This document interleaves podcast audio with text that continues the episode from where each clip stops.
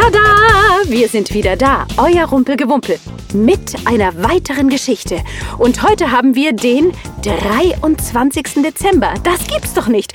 Noch einmal schlafen, dann ist Weihnachten. Oh, krass! Und freut ihr euch genauso wie ich?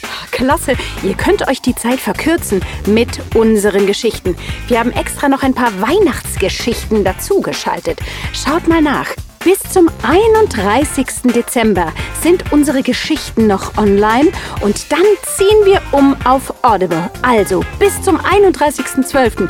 könnt ihr diese ganzen Freebies hören. Also lauscht und lauscht und lauscht. Und jetzt lauschen wir der Geschichte Die Elfen und die Bäckersfrau. Viel Spaß! Die Elfen und die Bäckersfrau.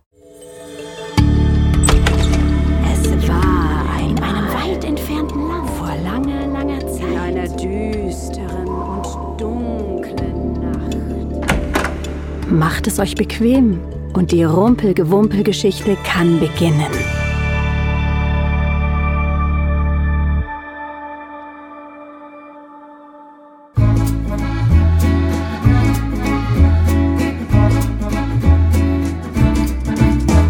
Vor vielen Jahren gab es eine Bäckerin namens Bella, die die köstlichsten Torten backte, die man sich vorstellen kann. Ihre Torten waren wahre Kunstwerke. Sie waren so schön, dass es eigentlich eine Schande war, in sie hineinzubeißen. Doch alle, die sie sahen, konnten schließlich nicht widerstehen, einen Bissen davon zu nehmen. Und wenn sie es taten, konnten sie nicht anders, als ihre Augen voller Genuss zu schließen, während sie sich in einem Wunderland des Geschmacks verloren. So süß, so köstlich, ganz einfach, mega lecker.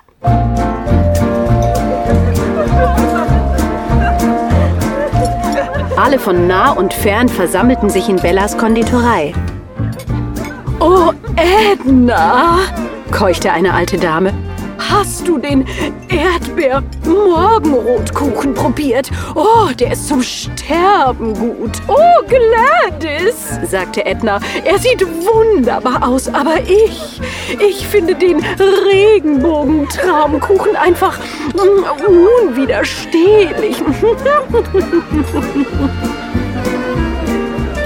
Sie aßen ihre Kuchen auf und ließen sich mit einem genüsslichen Seufzer auf ihren Stühlen nieder. Oh, was meinst du? Sollen wir noch ein Stückchen nehmen? fragte Edna mit einem Funkeln in den Augen. Haha, nun, es wäre dumm, das nicht zu tun, lachte Gladys und beide standen auf, um ein weiteres Stück Kuchen zu bestellen. Sie wussten es nicht, aber sie wurden beobachtet. Die täglichen Versammlungen rund um die Konditorei hatten die Aufmerksamkeit einer kleinen Gruppe von Feen auf sich gezogen. Sie wollten unbedingt die köstlichen Kuchen probieren. Wie ihr wahrscheinlich wisst, versuchen Feen jedoch, den direkten Kontakt mit Menschen zu vermeiden. Also schlichen sie sich nach Ladenschluss in die Konditorei hinein, waren aber immer enttäuscht, dass es nie Kuchen gab. Nicht einmal den kleinsten Krümel. Jedes Stückchen Torte war verkauft und gegessen. Mit jedem Tag wurde ihr Verlangen stärker und stärker, bis eines Tages die Anführerin der Feen sagte, Genug! Planänderung, Mädels! Sie hob verschmitzt die Augenbrauen und sagte, und zu unserem Glück habe ich bereits einen.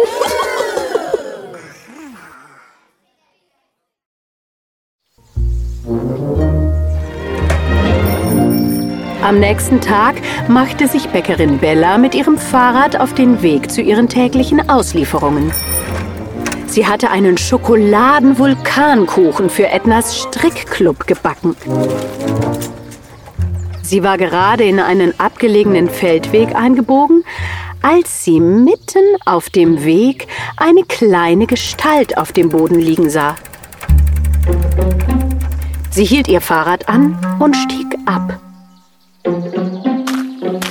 Je näher sie kam, desto größer wurden ihre Augen. Es war eine kleine, menschenähnliche Gestalt, etwa so groß wie eine Katze, mit wunderschönen, schillernden Schmetterlingsflügeln. Sie schien zu schlafen. Oder war sie vielleicht ohnmächtig? Oh, eine Fee! keuchte Bella erstaunt. Sie bückte sich, um sie genauer zu betrachten und zu sehen, ob sie Hilfe brauchte. Doch sie schien nicht verletzt zu sein.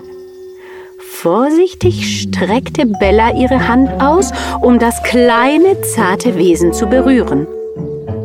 Als sie das tat, schlug die Fee plötzlich ihre Augen auf und warf eine Handvoll glitzernden Staub in die Luft, den sie Bella ins Gesicht blies. Vor Bellas Augen begann die Welt, sich auf den Kopf zu stellen. Ihr Blick wurde unscharf. Ich muss mich hinlegen, murmelte Bella, als sie auf den Boden sank und einschlief.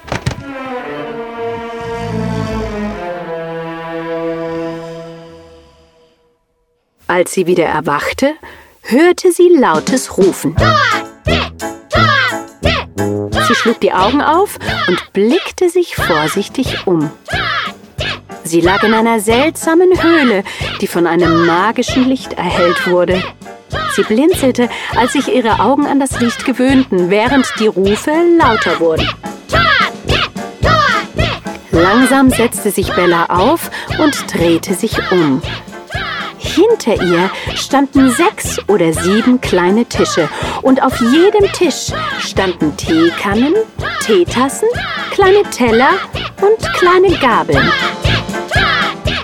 Und an jedem Tisch saß eine Gruppe wütend dreinblickender Feen, die mit ihren Fäusten auf die Tischplatte trommelten und Bella anstarrten, während sie riefen. Als Bella aufstand, hob die Anführerinnen der Feen eine Hand und die Rufe verstummten. Meine sehr verehrte Dame, sagte sie, es tut uns leid, dass es so weit kommen musste. Aber wir haben getan, was wir tun mussten. Ich fürchte, dass Sie ab jetzt für uns arbeiten. Wir verlangen Torten! Damit jubelte die wütende Schar der Feen und setzte dann ihre Rufe fort. Bella erholte sich von ihrem Schock, überlegte kurz und rief dann, also gut, okay, beruhigt euch, beruhigt euch. Die Feen verstummten. Ihr armen Dinger! Wenn ich mir vorstelle, dass ich für alle anderen Kuchen backe, aber nicht für euch. Na, es wäre mir doch eine Freude, für euch Kuchen zu backen. Aber zunächst einmal brauche ich ein paar Zutaten. Also, ich brauche etwas Mehl, ein paar Eier und etwas Zucker. Die Feen schauten sich unsicher an. Äh, das haben wir leider nicht, sagte die Anführerin. Nun, ich fürchte, ohne diese Zutaten kann ich nicht viel für euch tun, sagte Bella. Ihr müsst in meine Küche fliegen und sie holen. Am besten bringt ihr auch gleich meine Schürze mit. So flatterte eine kleine Gruppe von Feen davon, während der Rest zurückblieb, um auf Bella aufzupassen und sicherzustellen, dass sie nicht entkam. Während sie warteten, hörte man hin und wieder etwas leiser Bald kamen sie mit den Zutaten zurück. Ausgezeichnet, sagte Bella, band sich die Schürze um die Taille und die Haare straff zurück. Und jetzt holt mir eure Rührschüssel, einen Holzlöffel und einen Schneebesen. Ähm, wandte sich die Anführerin an die anderen und begann zu flüstern.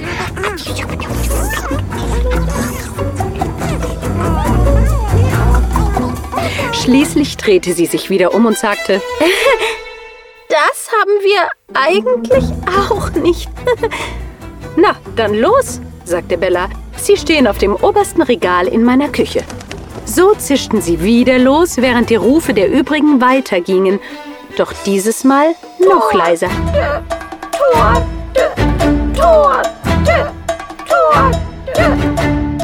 Wenig später kehrten sie zurück Bella begann zu sieben, zu mischen und zu schlagen. Bis sie sagte, oh nein, ich brauche meine Katze. Ich kann nie einen Kuchen mischen, ohne dass meine Katze neben mir schnurrt. Also flogen die Feen wieder los und kamen mit der Katze zurück, die sich bald niederließ und schnurrend neben Bella lag. Gut, sagte sie, aber oh, es tut mir so leid. Mein Baby zahnt. Der arme Junge wird so viel Kummer haben. Da braucht er doch seine Mutter. Geht nur und holt ihn, damit ich ihn beim Backen beruhigen kann. Hm? Die Anführerin der Feen seufzte oh, und machte sich dann auf den Weg, um das Baby zu holen. Inzwischen hatten die anderen aufgehört zu rufen. Einige der Feen waren an ihren Tischen eingeschlafen und warteten auf ihren Kuchen.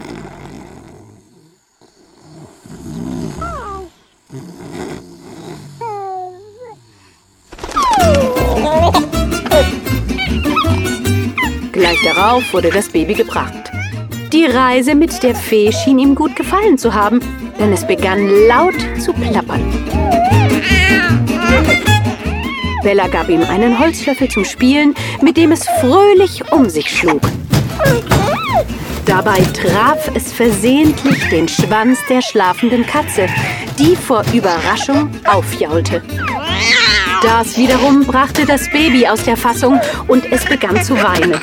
Ha, keine Sorge, alles unter Kontrolle, rief Bella über den Lärm hinweg.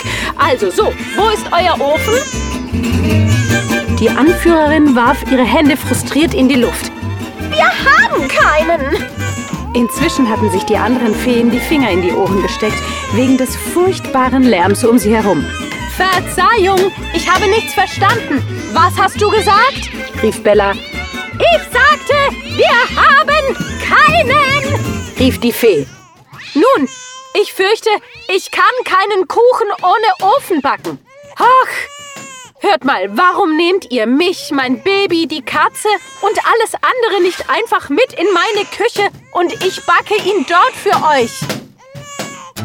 Die Anführerin sah sich nach ihren Freundinnen um, die alle heftig nickten. Sie waren so verzweifelt, denn der Lärm war nichts für ihr zartes Feengemüt.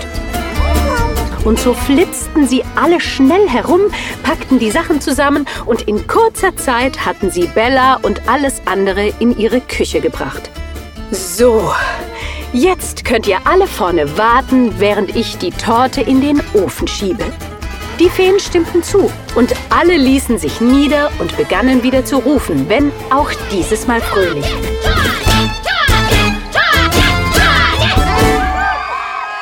Bald wurde der Kuchen serviert.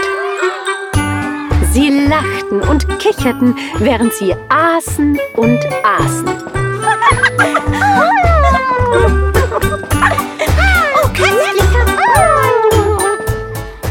Oh, es war der süßeste und leckerste Kuchen, den sie je gekostet hatten.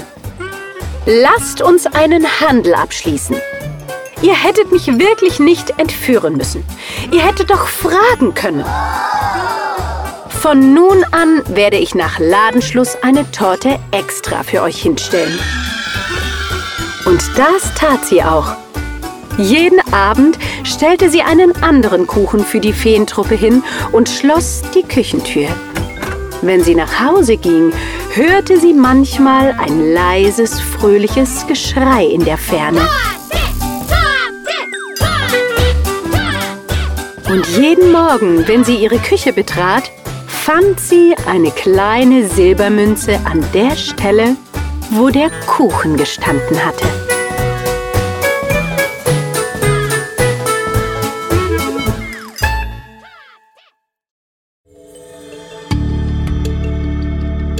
Das war eine Geschichte aus dem Rumpelgewumpel, gelesen von Anja Zirkel, produziert von BKFK Studio.